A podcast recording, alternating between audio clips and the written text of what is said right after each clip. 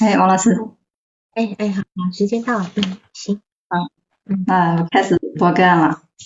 哎，对的，嗯，嗯，这个来访者是一个女性，三十八岁，嗯，已婚，有两个孩子。她咨询的目的是想要了解自己，就她感觉对自己了解又不了解，所以她说她的咨询目标是想更一步的、更进一步的了解自己。嗯，那么这个个案的来源是她关注了一些育儿的一些公众号吧，然后他就在读一读那个育儿的文章的时候，就是那个他网站上自动推荐了一篇我的文章，他读到了，然后就就就关注了我的公众号，然后就。看到我那上面有一个咨询优惠的一个一个，就是一篇文章，然后他就就直接联系的我。现在咨询次数就是六七次了，现在是我写的时候是六次。嗯哼，他第一印象就是说，感觉他思路挺清晰的，逻辑性也很好，就是也很就是比较朴素。咨询的时候就是感觉他就是说话干嘛都很有主动性，也很也很有主导性。嗯他从前咨询过两年多，大概有七十多次，七十次。那这这是基本的情况。他的成长经历我简单的说一下，就他从小是从小是生活在一个很一个大家庭里面，就是他嗯和爷爷奶奶，他他爸爸有兄弟三个。然后就他们这兄弟三个三家和他爷爷奶奶都一起生活在一个一个大院里面，一个一个大院有七七间房子，他们就那样，他他爷爷奶奶两间，他两个叔叔各两间，他自己家一间，就是七七，那么四家人生活在一起。嗯，所以他感觉从小的那个生活的环境就是，就他这些妯娌之间矛盾特别大，整天的不是打架就是就是骂架，就是很吵吵嚷嚷的。他感觉周围的，他感觉他的童年就是一点阳光也没有。嗯。然后他妈妈，他爸爸是老大，可能他爸爸可能性格一一个是性格可能弱一点嘛，另外可能也比较，他是比较孝，比较孝顺，所以一牵扯到这种打架的事情、骂架的事情，他们妯娌之间这种矛盾的话，他从来基基本上都是比较退的。嗯。所以他感觉他他他妈妈也他们一家很受气的。嗯。然后他妈妈本来也不受他奶奶待见，就他他妈妈他妈妈的家庭就是可能他外公外婆家条件不如他妈妈家不如他爷爷奶奶家好，所以他奶奶一家看不上他妈妈。在他爸爸妈妈结婚以后，他爷爷奶奶就一开始不让他们住在家里面，后来直到他妈妈生了一个孩子，就是生了他哥哥以后才搬回来住的。嗯，但是刚。但他那个哥哥也没有生，也没有，就是就活了一个多月吧，就就他也不知道什么原因就就死掉了。嗯。然后他从小他说他生下来以后，刚刚生下来以后还不出月子的时候，他姑姑和他奶奶就经常支持他妈妈干这干那的，然后他妈妈就不愿意干，然后就就就每次每次就是被支持的时候，他他他妈妈就是会用使劲的是会拧他，就是拧拧。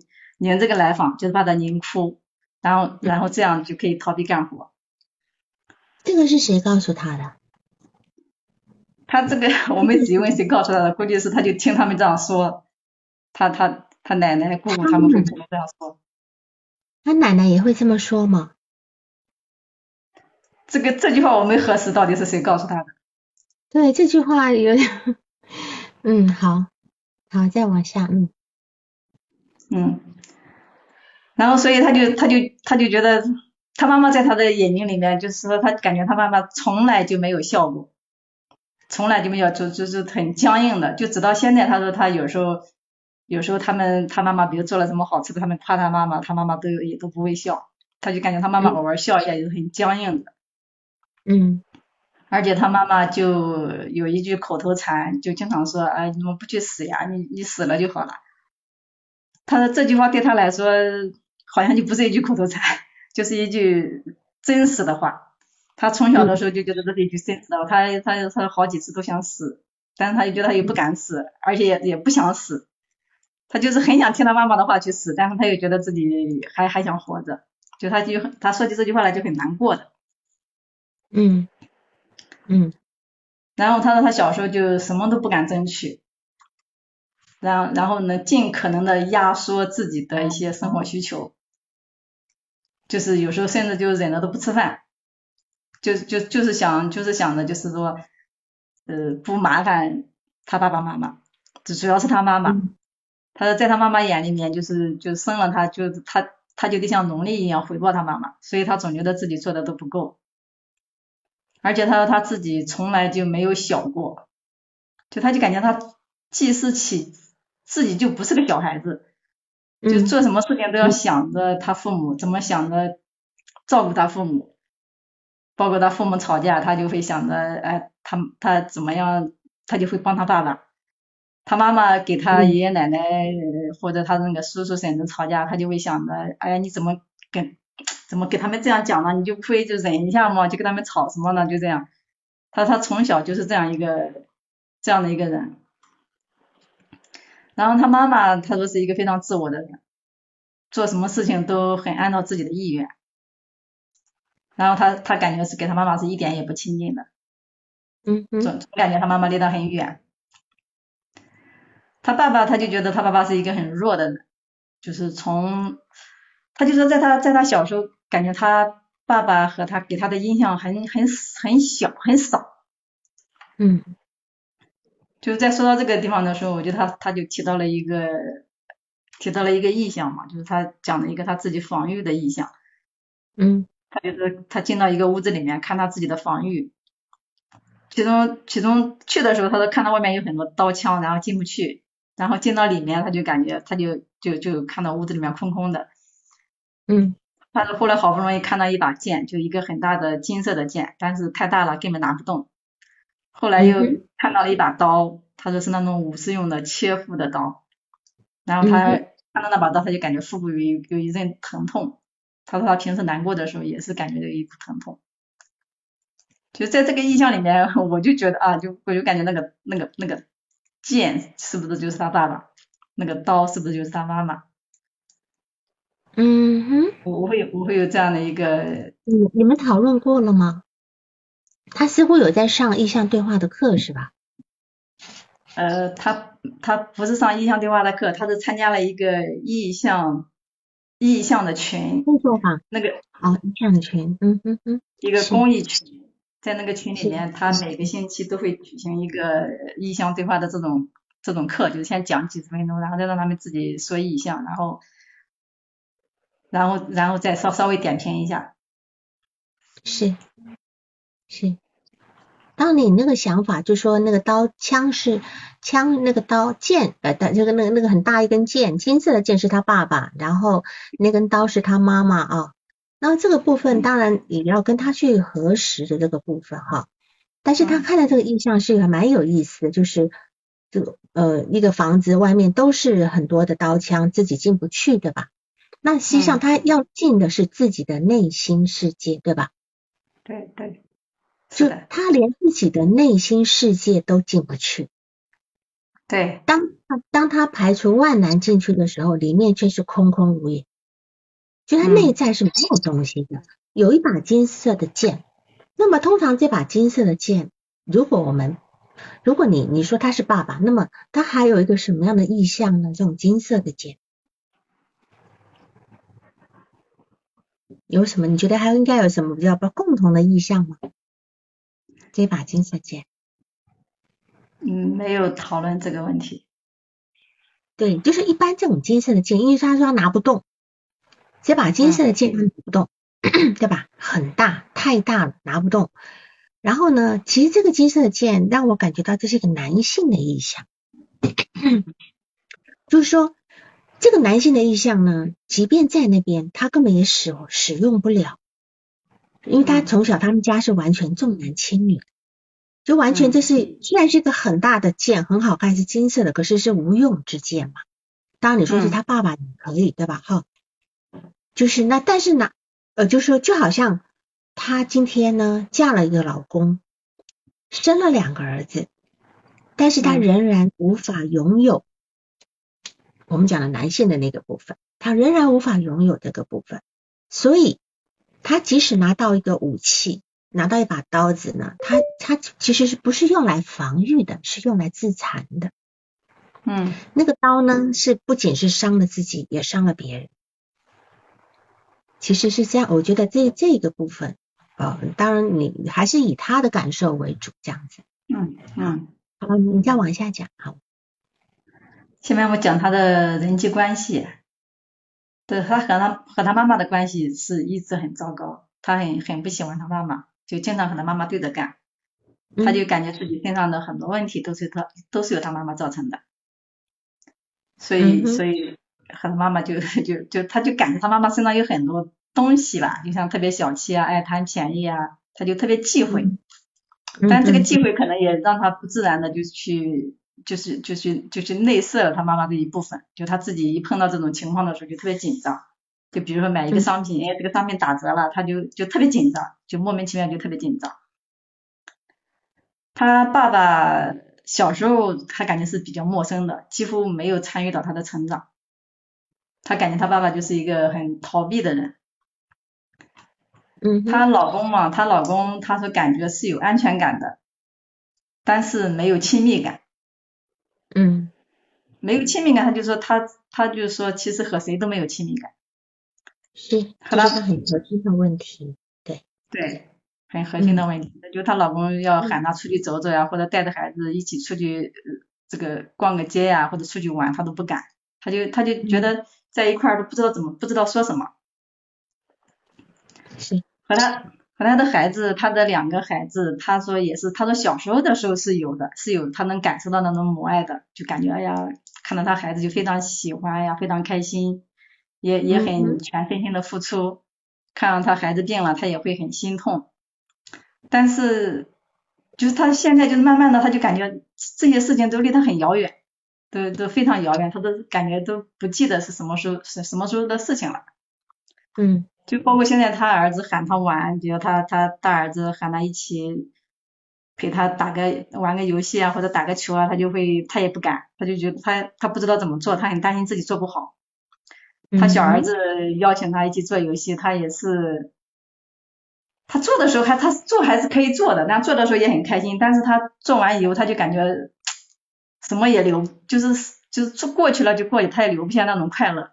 而且他很也是很担心玩不好，他会他就他说为了给他儿子小儿子这个能够玩游戏，他买了好几本那种关于游戏力的书。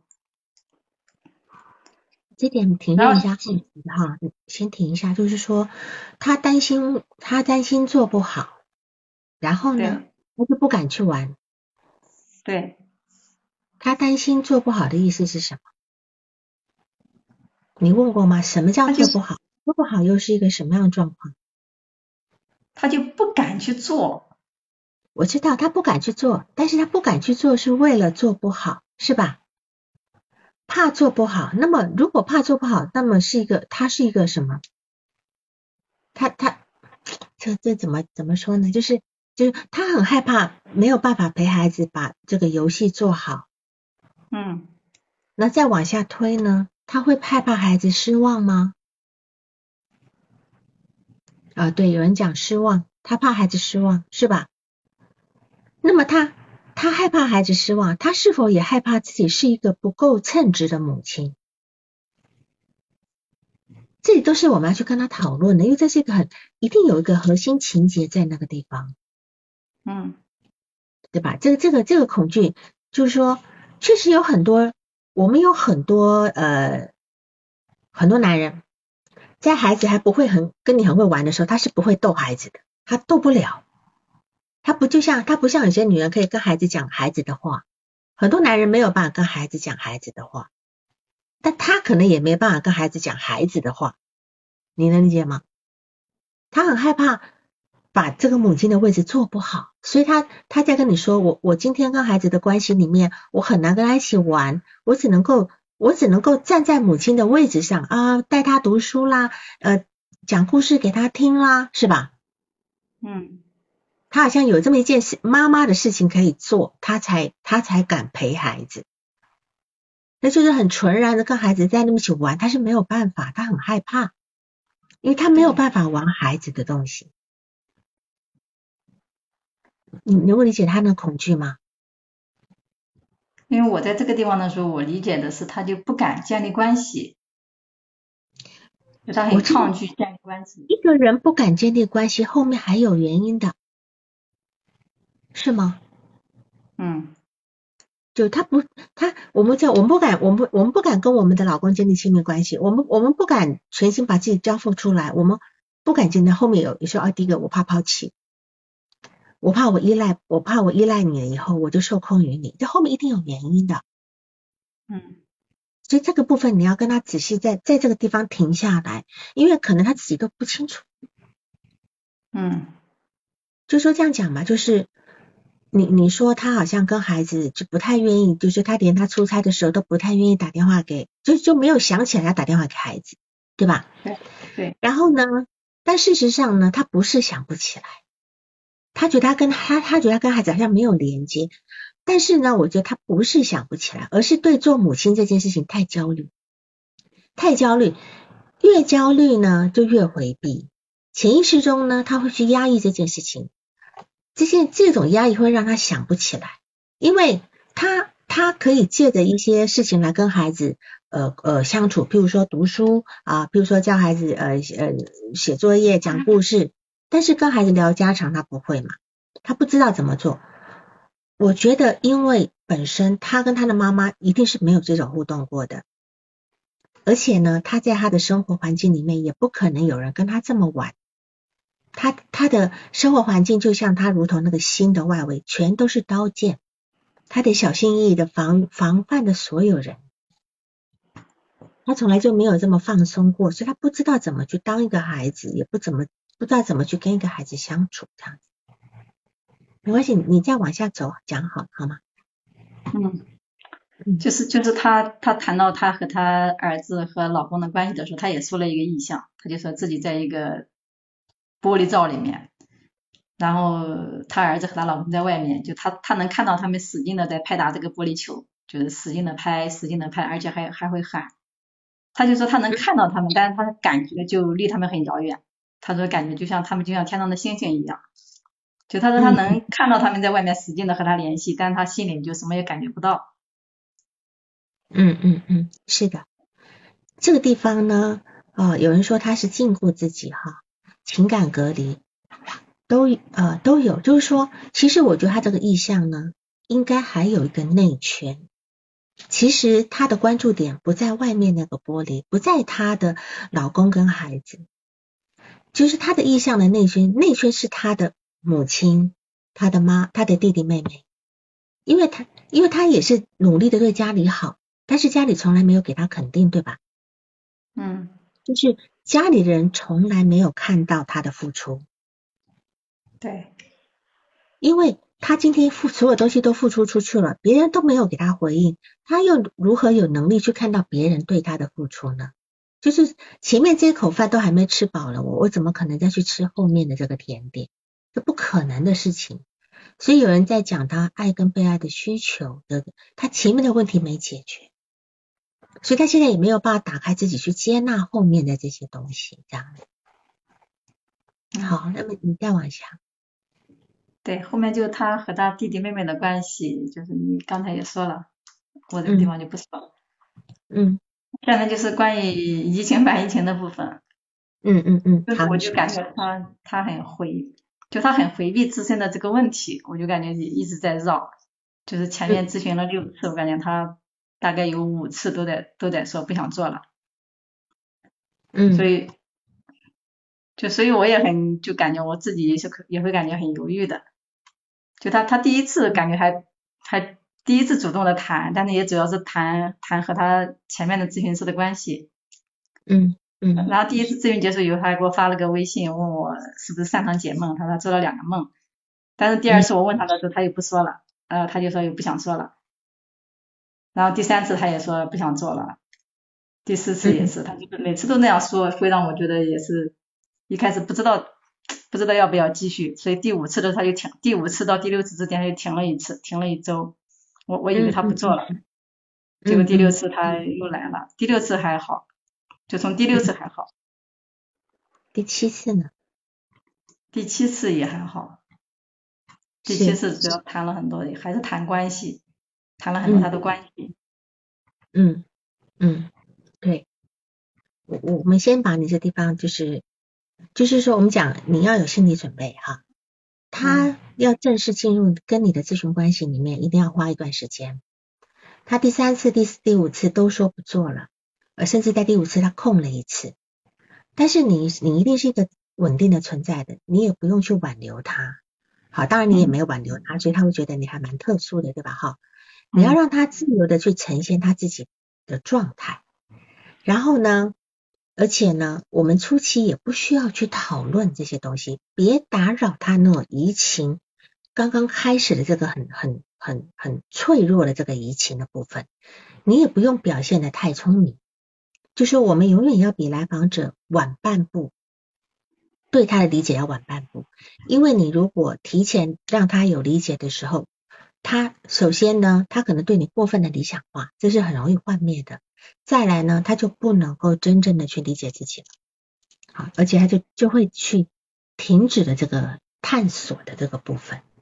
那么我们想看哈，一个人一直说他不做不做，一直要喊分手的人是不会分手的，只有那种。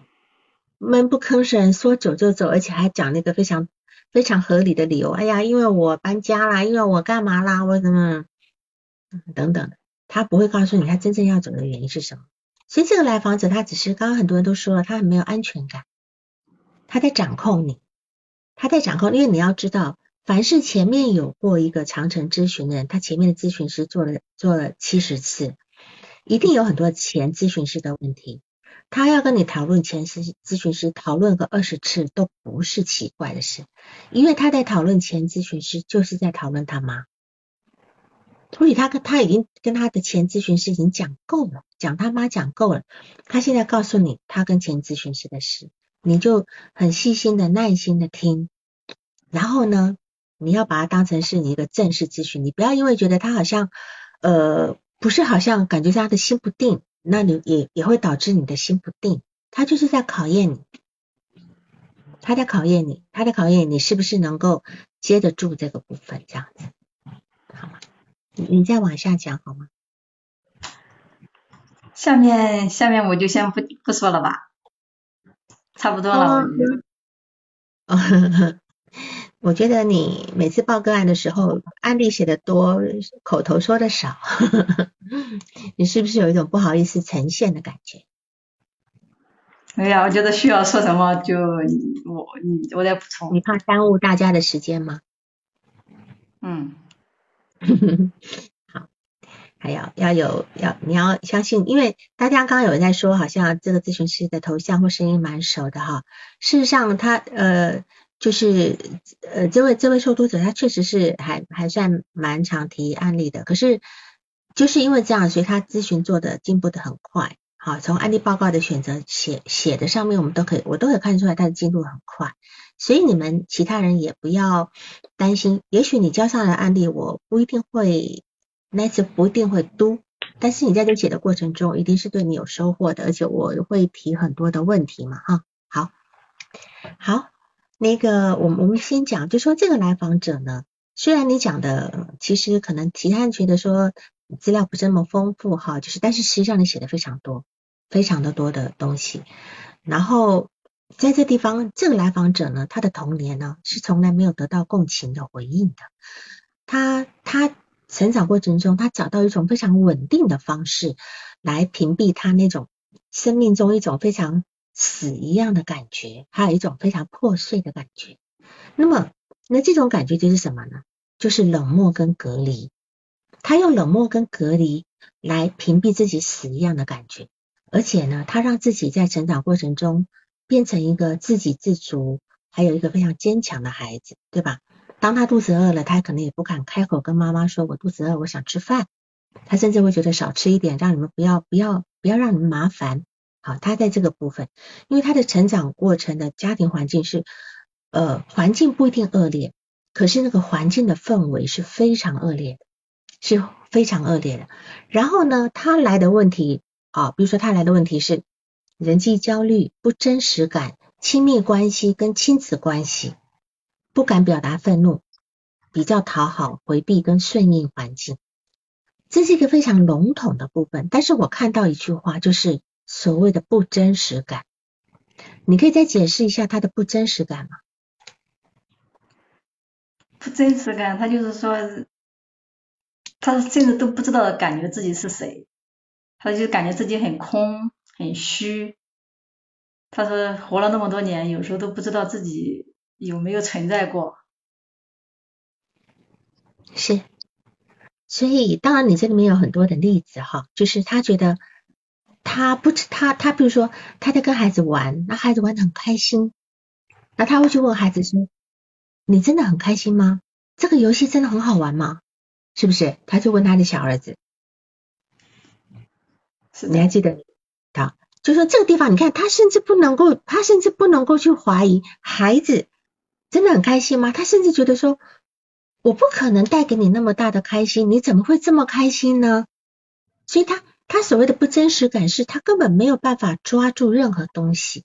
就说别人对他的态度，他自己不能确定；别人所表现出来的态度，他就不确定。你看，连自己的儿子跟他玩的很开心，他都很怀疑，有那么开心吗？你是真开心，还是你想让我开心，让我高兴？因为为什么迎合讨好是他从小的问题？他从小就迎合讨好他的家人、他的母亲、他周遭的这些，对吧？亲戚。所以他也会觉得别人的开心是不是在讨好我？尤其是我的孩子在讨好我吗？他很担心他的孩子不不是真的开心，所以他很害怕跟孩子去互动去玩，因为他不想就像就像你，你觉得你你你也不要报不要把那么多资料全说出来了，浪费大家的时间。那么对于他来讲呢，他会觉得说，嗯，也许你根本不想跟我玩，你你就是想要。呃，让我开心，所以你也表现的很开心，所以他有很多这种担心，他的不真实感就是他没有办法相信表面所呈现的东西跟内在是否相同，那么也不相信别人对自己的所言所行，尤其是如果自己对于对方是没有帮助的，他是更他更会不相信说你们会愿意吗？你懂我意思吗？就他的不真实感是在这个地方，他不敢接纳现实所有所有一切的好，一切一切的那个对他的那种善意，他都不敢，因为他的从小环境是没有这个部分的。这这个不真实感，这样能够稍稍微你能够，或者是你有什么其他的补充吗？有吗？对这个不真实感？我觉得我我我原来我理解就是他，因为他和他的情感隔离的太久了，就是说，就是完全活在一个反应性的，就是应对环境的那那样的一个警惕当中，就和自己的心离得很远。对，但是他没办法隔离，对，肯定隔离是肯定隔离的，可是这个不真实跟隔离是有是有隔离，只是让那个感觉淡一点，不会不真实，对吗？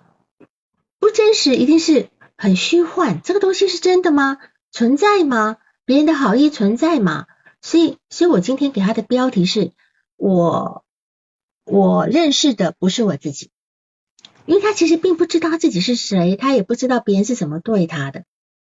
好，这个地方，那当然，你对他刚刚来的一个状态，其实也是不真实感。他好像是你的来访者，又不是你的来访者，对吗？他来了几次都在讲前咨询师，又一直告诉你我不想做了，嗯，但是我我们我们呢，做一个你你还说你很像个第三者插足的感觉，好像插到他跟他前咨询师里去了，是吧？所以你还说你是不是要劝他回到前咨询师那里去？你有这种想法？你有这种建议过吗？我有这种想法，但是我没有说出来。千万别说出来哈，就是。我们做做心理咨询师呢，我们是当一天和尚撞一天钟的。就每个来访者其实来都是犹豫的，尤其是这个来访者，他一定非常犹豫。在他在第一个咨询师那边一定是受伤的。我待会要好好那讲一下那个咨询师是怎么让他受伤的。他感觉到被抛弃，但是呢，那是一种不真实的部分，就是那样的抛弃依旧是不真实的哈。他他觉得。那个咨询师可能利用这个抬高价钱来推开他，因为我看他后面的价钱涨得蛮快的，从一百五、两百、三百、四百，三百到四百只差了十次，对吧？好，七十次的那个部分，一百五就做了三十次了嘛。但要到后面，好，那他可能会觉得这个咨询师是呃故意推开他的。但是有这样的想法也很正常，因为毕竟这是心理咨询嘛，哈，是一个关系的建立，是一个情感的一个连接。那么我们在市场上如果卖东西了，那个摊贩跟你说，啊，今天这个猪肉涨涨涨价涨涨价涨二十，你不会觉得这个这个这个卖猪肉的是把你推开，对吧？但是做咨询就会就会觉得说，你你今天再把。把这个价钱提高，就是要把我推开的，这这样的一个部分，就很就很微妙的部分。但是这种感觉呢，是一个母婴时期的一个融合的残留，好，是一种夸大字体的残留。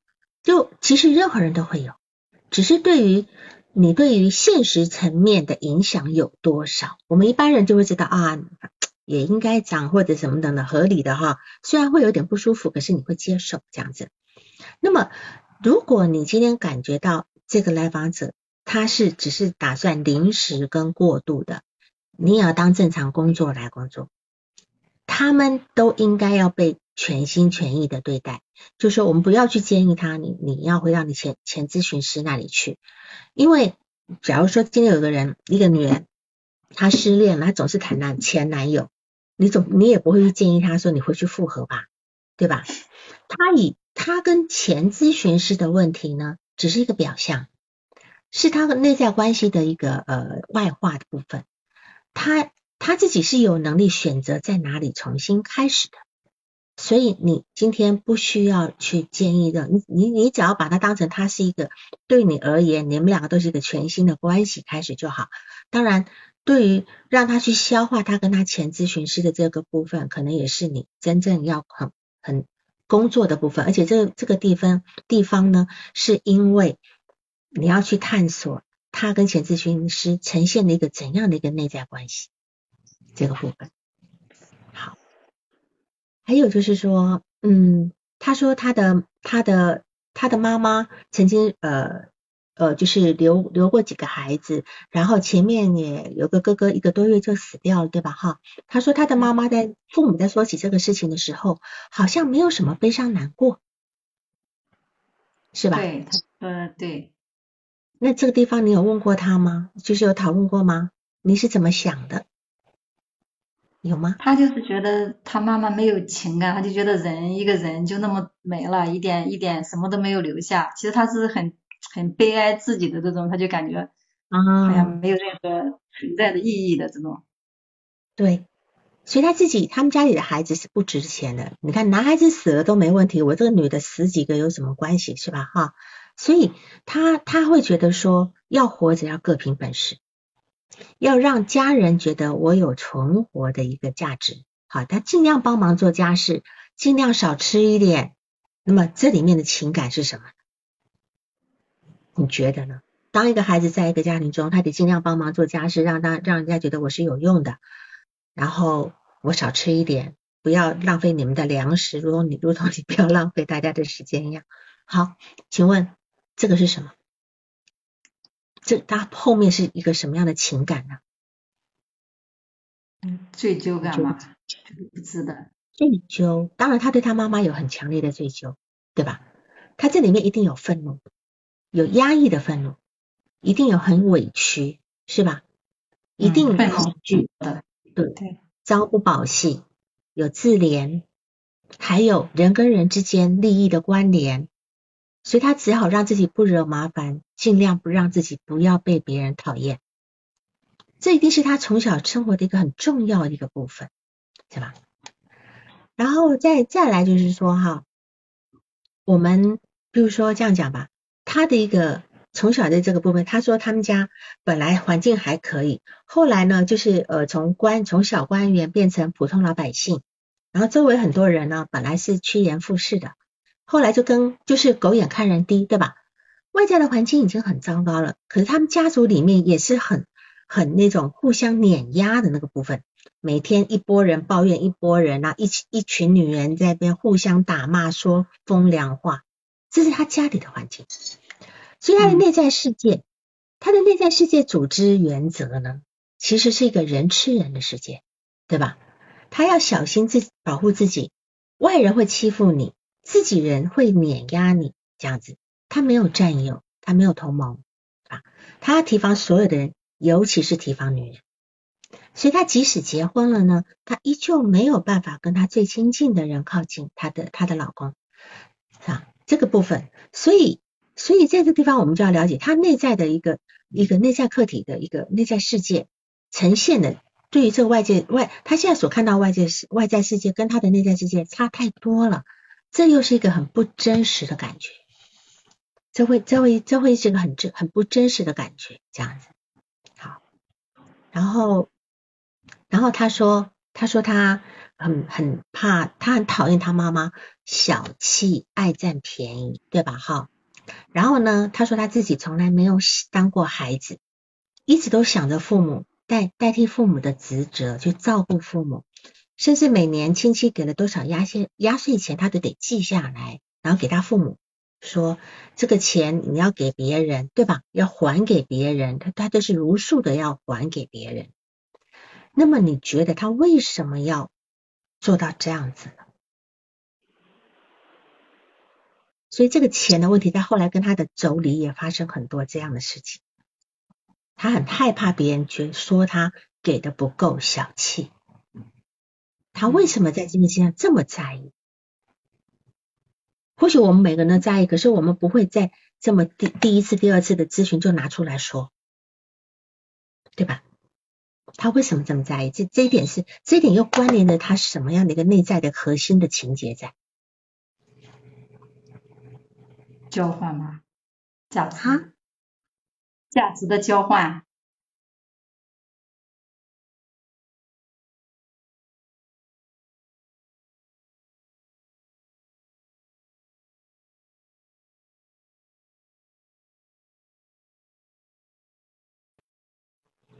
不好意思，我刚不小心要要翻那个，害怕欠别人没错，但是为什么这么害怕欠别人？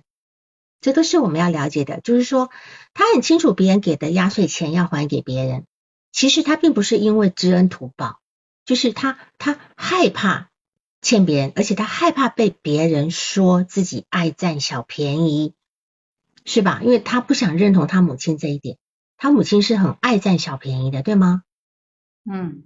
那这点已经说有强强调过几次，但是第二个第二个原因是什么呢？他不相信所有没有回报的馈赠，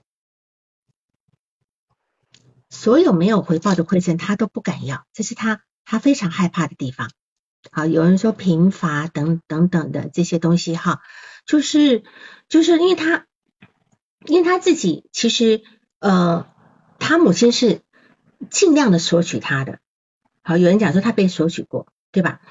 他尽量，他母亲是尽可能的用他的，他也尽可能去配合母亲施展出自己的那种叫做呃价值的部分，所以他不管是不配得也好，等等，他在这地方是没有心理能量去承受任何人给他的任何好，所以现在即便老公对他的好，即便即便这个他儿子对他这么亲近，他都不敢要，他不敢要的，他觉得所谓不配。他不配给，他做不好啊这些事情这样子。然后呢，我们再来看，就是说他的工作努力呢都是非常，你说他的学非常非常学习的非常好，好工作也非常努力，嗯，然后他感觉到自己他，但是他感觉不到自己的好。他是一个学校老师，对吧？然后他这个学校老师，他甚至很努力的去参加了那个什么学校的那种呃全市的那个什么比赛，是吧？是什么比赛吗？教学比赛吗？他拿了第一名，对吧？他拿了第一名，他还是觉得自己不好，他还是觉得自己做的不够好，想。所以我觉得我们这样讲吧，他从小有各种好，努力的做家事，尽量少吃点东西，不提要求。请问他这些好事是是为了什么？是为了你觉得？让他妈妈觉得他活着还值得。是啊，他让人家觉得，他要让他的父母，让其他人觉得，你虽然是个女孩子，哎呦，你还好，还可以值得活下来，对吧？所以他从小那种好是用来存活的，不是用来滋养自己的。就说，我们小时候如果很会读书，家里环境很差，可是我很会读书，那么读书会滋养我，会让我有信心。但是他的好并不是用来滋养他、给他信心的，而是仅止于当成存活的基本条件。这是一个基本条件，所以他努力的努力跟跟做把事情做好呢，是维持生命所需，不足以成为自尊自尊的来源啊。因为小时候的努力只能够让他在家里稍微的安身立命的，不给别人添麻烦的啊，应该没有人称赞他乖巧懂事，有吗？没没没没提到，他他没提到对吧？哈，就他即便做到这样子，都没有人提说他好乖巧、好懂事、学习好好，他没有说过是吧？不管有没有说过，至少他内在世界是没有的。他的内在的内在接收到的东西是没有的，所以他只有一次又一次的被被他母亲去，他母亲总是批评他事情没做好，对吗？他母亲总是批评他找他的缺点，那么他认同了母亲这个状态，他们认同了小时候这么一个糟糕的生活状态，这样的他把这样的标准照单全收到现在，他现在也是这样在对自己的这个部分啊。而且他说他呃有一次第五次的时候他没有来咨询听了一周，是因为他太累了，因为他参加了太多读书会，其中有个读书会是早上六点就要起来的，所以感冒了，他那次请假。而且他说了，这是一种逃避人际关系的方式，是吗？嗯，对，他也意识到他在逃避人际关系。为什么用这种？这这是一种怎么个逃避法呢？参加很多读书会跟活动，他就是他很他他他很羡慕别人，就是可以包括在现实生活当中听别人聊，或者看电影电视剧里面讲到这个有闺蜜啊，每天可以打个电话问一问，或者给兄弟姐妹打电话那种很很很亲密的那种部分，他很羡慕这一块儿，他但是他没有，他觉得通过这样学习可以避免让自己想想这些东西。你确定他是这样子吗？避免他他把脑子把生活排满满，就可以避免去把时间挪去跟别人聊天去谈心是吗？避免周遭的关系吗？因为他害怕害怕建立关系，他也不想见，就是又想又不想，就是一方面想一方面不敢。呃，这样讲吧。就是说这样讲，我们怎么去理解一个人用各种读书会来逃避人际关系，用各种学习来逃避人际关系？因为他把自己放在一个有目标的活动里，看起来他会跟很多人接触，但是也他也融入了一个一个的读书会的团体里面去。或许他有可能还是个组织者都不一定哦，哈。但是呢，这是一个有抓手的地方。对，有人说。参加集体活动占有时间，但又不用深入连接。他不需要去谈真正的自己，因为他有一个读书会的东西在哪里，不需要去谈自己，也不需要去建立一个真正的关系。我跟你是个读书的关系，我跟你是个什么活动的关系？但是表面上我好像有很多关系，但实际上没有一个关系是真的关系。所以他这这是一个自我欺骗的一个部分，但是他又没有办法让自己。真正放下心来什么都不做，他又把自己搞这么的累，这样子。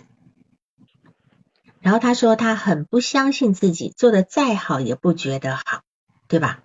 好，比如说这个比赛得第一名，得了第一名，他还是觉得有种不真实感，总觉得自己做不好。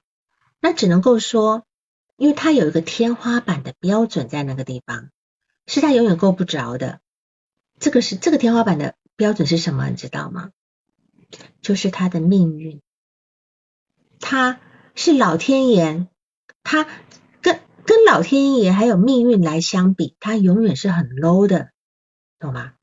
他永远就是把这个命运放在他命运放在这个地方，其实他永远够不着那个命运，所以他会觉得他他永远做不好这个部分，他要不到他那种很美好的那个人生的部分。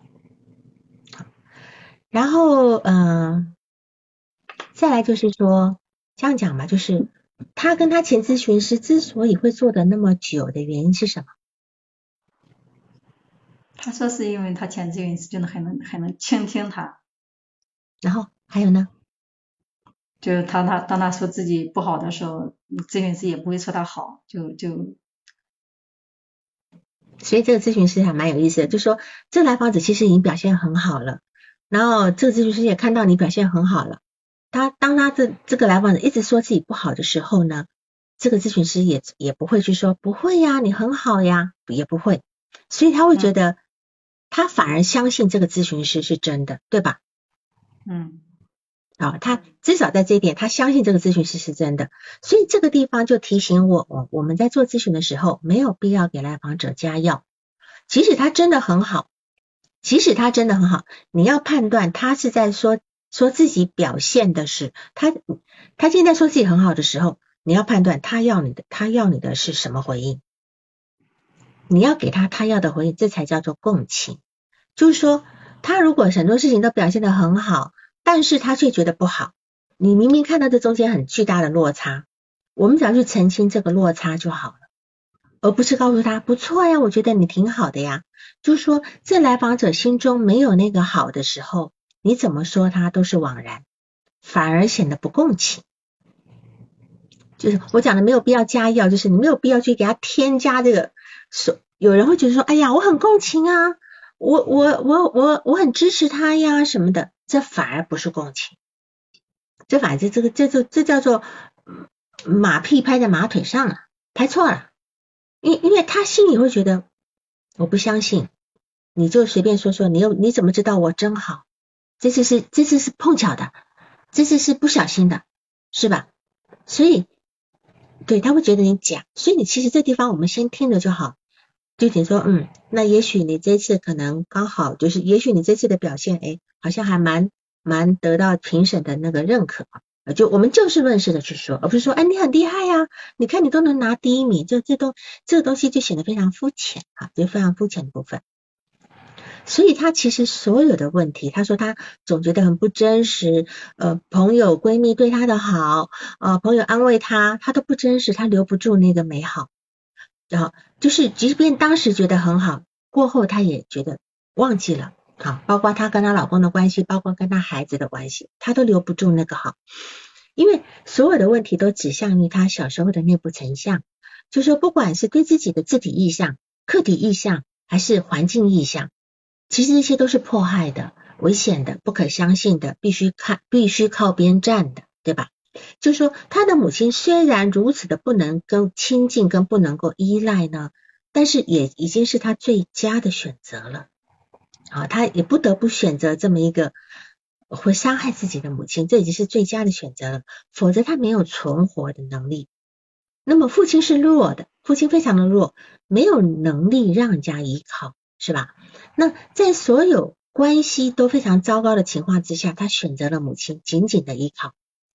那么，所以在他现在的人际关系里面，他再也不敢去依靠任何人了，不敢去依靠任何人，因为他好不容易稍微自己有能力以后，他就不要依靠他母亲。然后呢，有一个很有意思的地方，就是说他去参加儿子的那种，就是儿子的那个什么家长会，是吧？嗯。然后发生了什么事？就是就是他老师就表扬他儿子，然后就表扬他。他的第一开始是语文老师表扬的时候没提名字，他还感觉还能还能接受。后来第二次是英语老师提了名字啊，他就很害怕，他就觉得他 老师把他儿子和其他人放在了对立面。对，你看，所以我很怀疑他小时候到底有多好。他他敢那么好吗？他的好是不是要刚刚好卡在那种不成为别人对立面的那种好？所以这地方他的好跟我们所谓的认定的好，可能要有还是要去澄清一下。所以他他在他的从小的环境里面，他是没有能力去对抗任何人的，他不能够做任何人的对立面。他都已经这么大了，还是个学校老师哦，哈，他这么的害怕，他害怕他的孩子会成为所有人的对立面，会被大家攻击，是吧？所以在这个地方呢，他他把他当年自己很很弱的那个部分，其实是。呃呃，就是投射在自己孩子身上，好，像他担心哇，孩子这样被表扬，他孩子以后怎么做人呐？其实他是担心他小时候怎么做人，所以你要问他小时候的学习状况跟所谓的好跟优秀，要去问一下，因为这他的优秀跟好跟我们心目中的好跟优秀是不一样。那么他小时候能够安心的名列前茅吗？这个部分是要去澄清的。他是否很小心的控制在一个不得罪、不让不让别人嫉妒我，然后又不不让别人觉得我很糟糕的状况状况之下，努力的维持这一个很很很平衡的这个这个部分。所以他现在，你看他现在的工作，他又能够得到全，这个老师是吧？他他又能够得到全市的第一名的比赛。那么他在比赛的时候，一定总觉得不够好。但是你有问过他，他当时要的比赛有决心奔着第一名去吗？你问过吗？他说另另另之前他马上就讲课了，他还在他还在改呢，他他觉得自己肯定不够好做的。所以他其实根本没有想到奔着第一名去，对吧？对。有很多人比赛都觉得我我势必要拿第一名，可是你你要去问他，因为这东西是更后面，它属于他核心信念的部分。那当他只得到第一名的时候，他什么感觉？他觉得不真他会担心被排挤吗？他会担心被嫉妒吗？对吧？你去讲他儿子的事情，我就会有这个想法了。所以事实上。事实上，他他他自己，他他有时候连朋友圈他都不敢发，他不敢发，他自己处于一种备战状态，对吧？他说的，好，他他自己发的朋友圈，他都有时候都要删掉，因为他很担心别人看到他的朋友圈，可能嫉妒他啦，呃等等啦，是吧？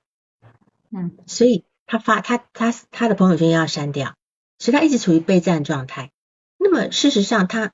其实他童年那个战战场早就已经结束了，他已经离开了。可他心里的战争呢是没有停止的，一直在持续的。他也不敢退伍，对吧？就好像那个越战老兵常常在面临这个 PDSD 的一样，好是这个部分。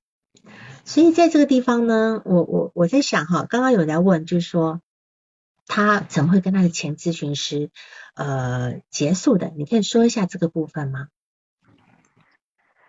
他他自己说结束的原因，主要原因他是觉得自己已经成长的差不多了，他觉得他可以自己依靠自己来成长了。对，他们但是他第二个原因，嗯，是，嗯，第二个原因他就是说，因为咨询师涨价，他就说涨得太让他有点承受不了。对，是，好，这个部分还还好，但是咨询师有一件事情是讲做的非常。不到位的，就是他原来是预计七十二次结束，对吗？嗯，对他们原来商量好的七十二次结束。结果在七十次的时候，咨询师说了什么事？咨询师就是咨询师不想让他结束，咨询师觉得他还没有，还还还不到结束的时候。然后，然后妻子知道咨询师也记错了，咨询师以为还有一次，就说啊，那既然还有一次，你也想结束，那要不你就结束吧，就剩下一次也不要做了。是，所以其实咨询师他在做一个什么样的行为呀？就把他推开嘛。先发制人，对吧？嗯。你一直说你好了，你不做了，结果今天我我这个咨询师说，哦，好吧，那反正你也觉得不做了，你也觉得成长，那我们就今天就结束吧。这是一个非常就是非常不到位的一个行为。这咨询师他本身的这件事情是在维咨询师在维护自己的自尊，就变他咨询师把主动权给拿回来，拿回来以后，其实来访者会有一种被抛弃的感觉，这个地方会造成非常多的，我觉得内在是有创伤的这个部分，好，这这个部分就是那当然他也不可能就说好啊，那我们他也不可能像个小孩子去耍赖说不行啊，我们还讲好七十二次呢。今天才七十次，怎么就结束了？等等等，他他他不是一个可以耍赖的孩子，因为他自己也没有当过孩子，好，所以当然在这个地方，呃，他绝对跟咨询前咨询师有很多的这个问题，而且呢，对于来访者，尤其像这样的来访者，他如果说他如果说下次再跟你说我想要离开，我不想做了，你要跟他说。如果你觉得此时你必须暂停一下子，你可以先走，没关你可以先暂停一下，没关系。等你觉得整理好了，随时我们可以继续。然后你的时间，我说我会是暂时先保留一段时间，我如果要把你的时间挪为其他人用的话，我会先问，对吧？哈，你你至少给他这这个这个来来访只是需要这样的一个肯定的，就是他需要知道，当我不在的时候，你还在吗？好，这这个部分，所以他以后跟你可能会有很多这种东西。你看，他跟他的前咨询师从三十次就说他不做了，对吧？他跟他前前咨询师说了很多遍不做了，对吗？对。嗯，就是三十次就说他停过一段时间，然后他停了以后，他感觉还受不了，还又又回去做了。然后五六十次的时候，他又说要停。是是，这个部分跟跟你一定一定也会发生，一定也会发生。但是我觉得我们就是一个就是一个很大的一个容器嘛，你在里面，你就算不做，你今天也只是不把你的船开得远一点而已，你并不是离开这个池塘，它还是会回来的。因为真正离开的感觉，应该是不是带着恨意的，不是带着恨意的结束，带着恨意的结束，肯定是要到另外一个咨询师那边去做解决的。啊，这样子。然后我觉得他对他的孩子的部分呢，我觉得，因为他自己说他没有当过孩子，他那个孩子的心其实被压得很厉害的，那么。他的孩子可能在小时候两三岁之前，对他是一个完全依赖的那个部分哈，而且他当时其实是站站在的，觉得这孩子是完全无能力的时候，那也不会评价我的时候，所以他其实是会去很照顾他的孩子，很很就是对他孩子非常好，也也也不会有其他的想法。但是到了孩子可能也许到了五六岁，他开始会害怕，他开始害怕，他会觉得说这孩子应该可以吃的，因为也有可能到。到了他自己五六岁的那个时候，你知道吧？就是他开始在怀疑母亲的时候了。所以这个地方你要跟他谈，他对他母亲的那种感觉等等感觉是从什么开始有有会开始对母亲有一些内心有一些评价，有一些害怕，有一些想依赖又不能的等等。那也可能是他这他在这个地方跟他的孩子做了一个反转，他把孩子当成当年的他，他当年他成为他当年的母亲。但是我觉得我会至少我会肯定他一点，就是说你今天至少做到了一个母亲的位置，因为你说你只能够做母亲的工作呀，你做不了陪他玩的工作呀。你今天的母亲工作是陪他读书，呃，听讲故事，那你只要能够做到一个母亲的工作就可以了，就不需要再去要求自己太高。他要求自己母亲的那个部分，跟他要求任何工作其实是一样的，是是一样的。所以他现在呢？他没有办法确定他的孩子是不是真心的喜欢他，全然的爱他，因为他也没有办法全然的爱自己的父母，他也觉得他的父母没有办法全然的爱他，这份怀疑是一直都存在的，这样子。好，所以呃，我觉得呢，你就让他就是很简单，你你你，他已经站在母亲的位置上了，可以了。但是我们不需要肯定他，只告诉你你现在站的位置就是母亲的位置，就是不要对自己要求太高就可以了。好，好，我看看还有什么，嗯，嗯，你还有什么问题吗？就是刚才你说的这个点，就是你说他和他孩子的关系啊。嗯哼，说他怀疑他孩子不是全然的爱他，不是，是是因为这样讲吧，就是说他并不是用，他不是在意识层面怀疑，他不是在意识层面，因为他会首先是觉得说，我今天这个母亲没有做好，我的孩子可能不会会嫌弃我，会对我想有想法，或等等，会那么会没那么喜欢我。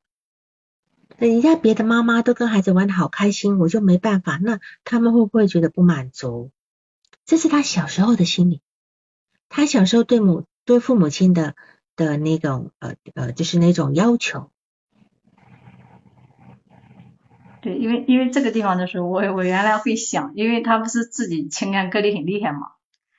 其实我就在想，哎，从他孩子这边打开，会不会是一个更好的一个途径？就给他小儿子这边。和他和就是和他孩子玩的时候，去感受他的一个感受和和孩子在一起的感受。但重点是他内心的恐惧没有消除，你你让他去做的事情，不是让他非常的痛苦吗？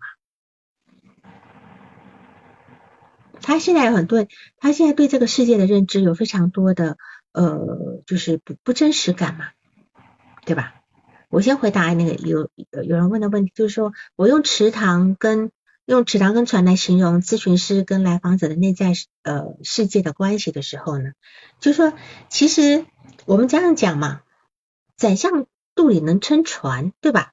好，在这个地方，其实咨询师对于一个来访者一样，来访者会在你在你的在你所塑造的一个一个池塘里面，或者甚至一一个湖面上，它会在那晃动，他们摇走来走，摇来摇去，离你近一点，离你远一点，等等等等的。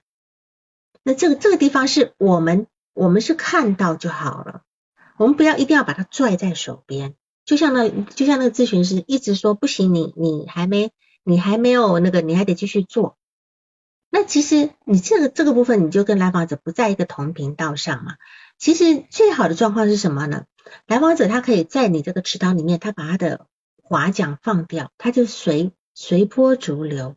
他但凡他能够随波逐流的时候，他就是有有安全感，他知道你的你的这个池塘是不会掀浪的，是不会把它翻，不会把他的船给打翻的。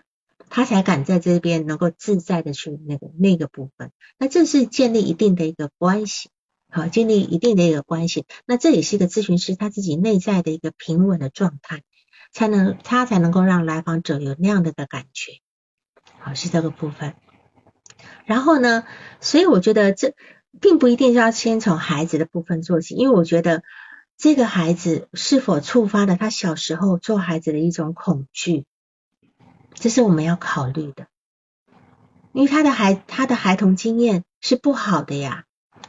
你如何让他去确定一个孩子跟他在一起就一定很开心？搞不好这点是他现在最最难碰的。反倒是先从外围做起，比如他他说起他跟他的闺闺蜜的事情，他说他的闺蜜跟他说发了一个很长的信息跟他说，他说我那么爱你，对吧？好，然后呃好像你说以前我们的关系这么好，好。我那么爱你，然后等等等等等的这个部分，然后他就觉得很奇怪，他说有吗？有吗？就是我怎么不觉得？我怎么不觉得这个闺蜜是爱我的？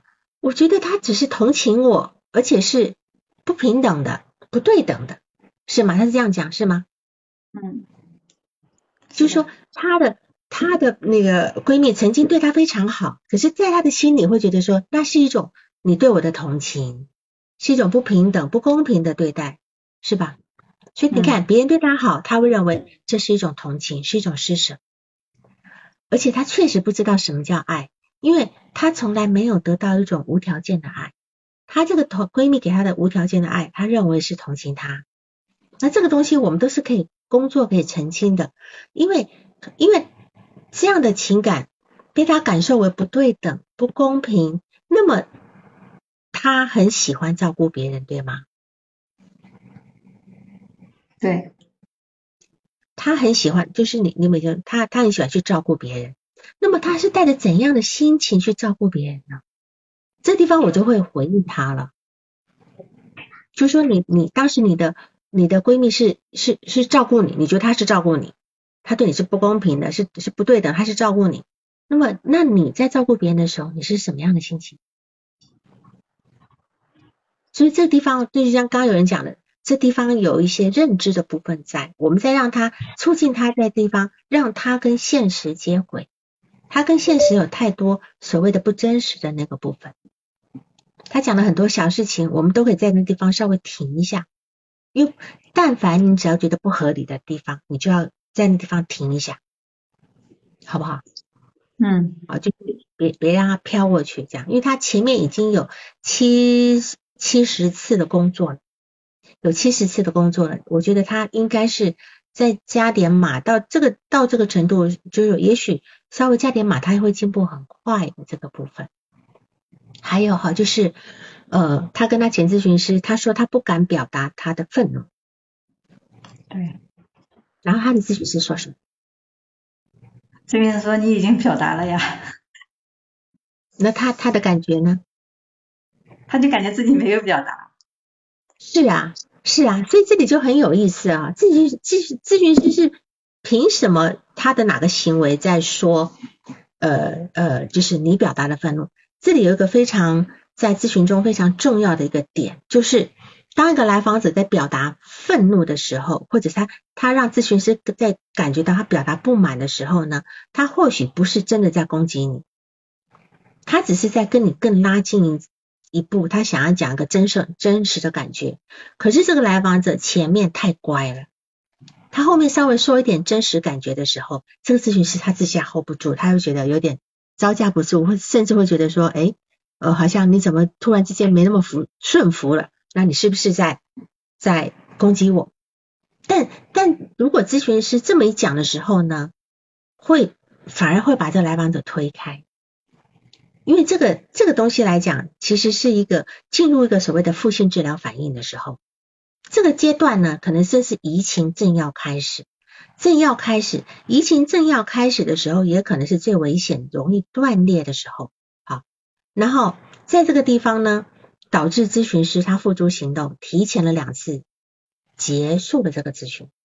这个咨询师他没有 hold 住这个张力，他没有 hold 住，所以这个最后一点，其实我觉得很重要，就是说我们要让来，如果条件允许的话，我们要让来访者自己决定，呃，这个你你可以跟他说，我们可以到达一个呃开始结束的阶段等等等，可是。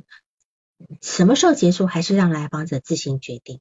除非你已经感觉到这来访者他有一种就是一种呃获益，就是在咨询中有获益，他他可能依赖的这种很温暖的感觉，然后等等等等的。那这个地方我们可能就要再用一种面值的部分来做。所以在在这个在这地方的时候呢，那个其实如果当时咨询师能够很好的处理那个问题的话。这个来访者应该会进入一个更深的移移情，他至少能够让咨询师感觉到，哎，你好像有点不太高兴哈，那个不然那不是表示他从来不敢表达自己，这里突然表达，而且这种表达是他自己都不知道的表达，但是反而被咨询师有一点点抗拒了，对吧？他从来是不敢对别人表达不高兴的。但是这边咨询师来说有啊，你已经你已经你已经表达你的愤怒，你已经表达你的攻击了。然后，然后那来访者会非常的恐慌。我有吗？因为这里就是什么呢？我刚刚讲的，我们理解来访者永远要晚他一步。在来访者他可能真的表达了愤怒了，可是他还不知道，他还不，他只是有一点点信任你，他敢去做了一点事情了，可是他并不知道我在表达愤怒。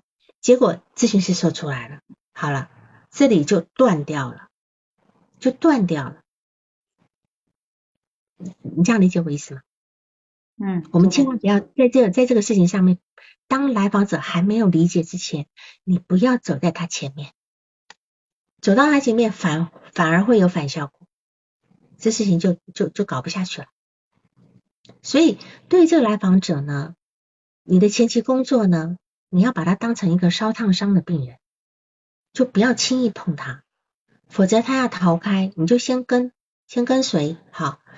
但是呢，他现在能够表达自己的呃那种呃那那种，他他他有跟你说，你不要问我问题，我很紧张，对吧？嗯，他按照他自己的节奏来讲，是不是？对，就是我问他，他就会躲开，他就说我莫名其妙的很紧张。对，因为因为什么？我相信他在每次来咨询之前，他已经都准备好素材了，他不会让任何话题。去超出自己的预期，因为他还在这个不确定的关系里面，他不能够随便露馅，所以他来他来，我相信至少现在都他都还在准备我今天要说什么，他可能都还在这个部分，好，所以我们今天一定要去了解来访者内在的恐惧的部分，他甚至也担心跟你跟你走到一个就是让他在他再度受伤的一个呃地步，这样子。好，所以我刚刚讲就是说，我们在治疗这个，他我评估他是一个内射型的抑郁症，抑郁抑抑郁人格哈。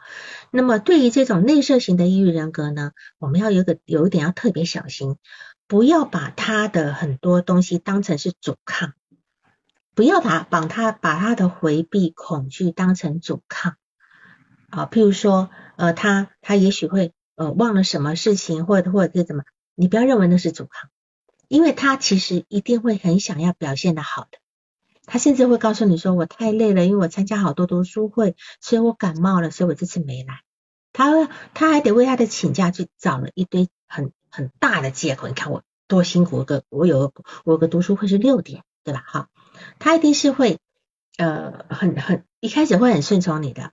好那在这个地方，我们要让他陪着他慢慢去克服他自身的恐惧，不要把他的回避当成是一个阻抗，也不用去分析这个阻抗，他会觉得非常羞耻跟挫败。这是对于一个呃这这样的一个抑郁的来访者的一个很要注意的地方。这样子，好，还有问题吗？我后面还有很多东西没讲，可是我们时间也到。他说他总记不住人的脸，是什么原因吗？总记不住人的脸，可能也是一种不真实的部分嘛。他没有办法跟一个人，他没有办法去揣测一个人五这个表情代表的真实含义，对吧？我们首先记住一个人的表情，他的表情是什么意思，我们这个就能够把这个人记下来。可是他永远是怀疑一个人他的所表现出来的那个背后的东西。那既然是这样的话，他就记不住了。当然还有可能，还有可能很多的原因他记不住，因为他没有办法跟别人建建立很多关系，建立一个很直比较内内在的更多的关系这样子。还有呢，他有一个有一个意向，就是说他跟你做完一个咨询以后呢，哈。做完一个咨询以后呢，他好像去冥想，对吧？他去冥想，然后呢，他听他的他原来一个弯弯曲的走廊呢，原来他以前是个弯弯曲的对吧？他现在那个走廊很陡，有泥石流，有滑坡，可是他自己能够爬上去了，对吧？能够爬上，他很轻易的一跳就跳到一个平台，房间里面坐了一个很优雅、很自在的人，对，而且外面的景色也非常开阔。那你对于他这个意象，你有什么感觉呢？因为我当时想的是，我觉得他是其实第一次，他对我，他应该对我是有理想化的。嗯嗯，对对，他这个是的，是有有一些力量，然后他这个意向就改变了。对，是的，就是说，其实这应该是他对你的意向，对吧？那么也是他一开始要理想化咨询师的这个部分。那么其实理想化是是像这种抑郁人格一个非常重要的一个防御机制啊，因为他自己的自尊感。在长期的消极体验当中是被磨光光的，自然呢，他对别人是很容易用理想化来来切入的这个部分啊，他会觉得自己很糟糕啊，我什么都做不好啊，那然后在这个地方呢，我觉得他的理想化呢，你你要先你要先先承担一段时间，先承担一个，你就把你的理想化的位置做好。这样子，但是有一天他开始指引你的时候呢，就像他在质疑前咨询师的时候呢，你也要接受他指引你的顶上的光环。他前咨询师或许就是没有没有好好处理这个部分，这样子。好，虽然后面还有很多，我们也没时间讲了。好，这样有问题吗？嗯，好，谢谢，谢谢，没没问题了哈，有问题也没时间了，好，好，那我们今天晚上就这样好吧？好，谢谢，好好，拜拜，再见，各位，拜拜，晚安。